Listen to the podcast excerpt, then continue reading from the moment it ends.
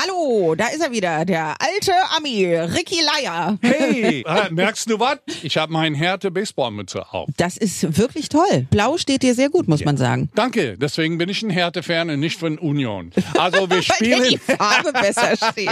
heute, wenn wir Funny mit Funny aus Köpenick. Hi Funny. Hi Rick. Na, was hast du für eine Frage?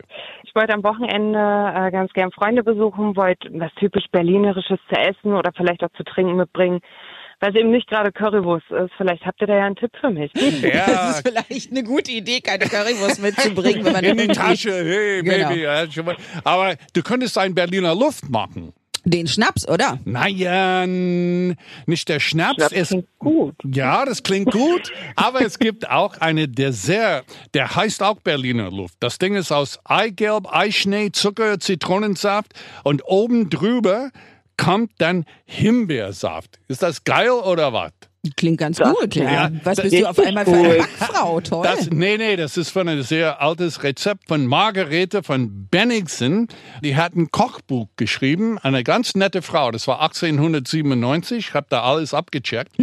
Aber das ganze Rezept findest du auch noch auf äh, rs2.de. E. And last but not least, für die Sachsen unter uns, das Gebäck ist eine Art Eierschnecke für Berliner. okay. Lecker, wa? Finde ich gut. Also auf rs2.de ist das Rezept. Das machst du nach und sagst hier Berliner Luft. Genau. Klingt gut. Ich danke Ja. euch. Bitte. Warum du nach Rodo fahren solltest, um berühmte Frauen kennenzulernen, das verrät dir der alte Ami am Montag. Denn was auch immer du über Berlin wissen willst, Frag den alten Ami.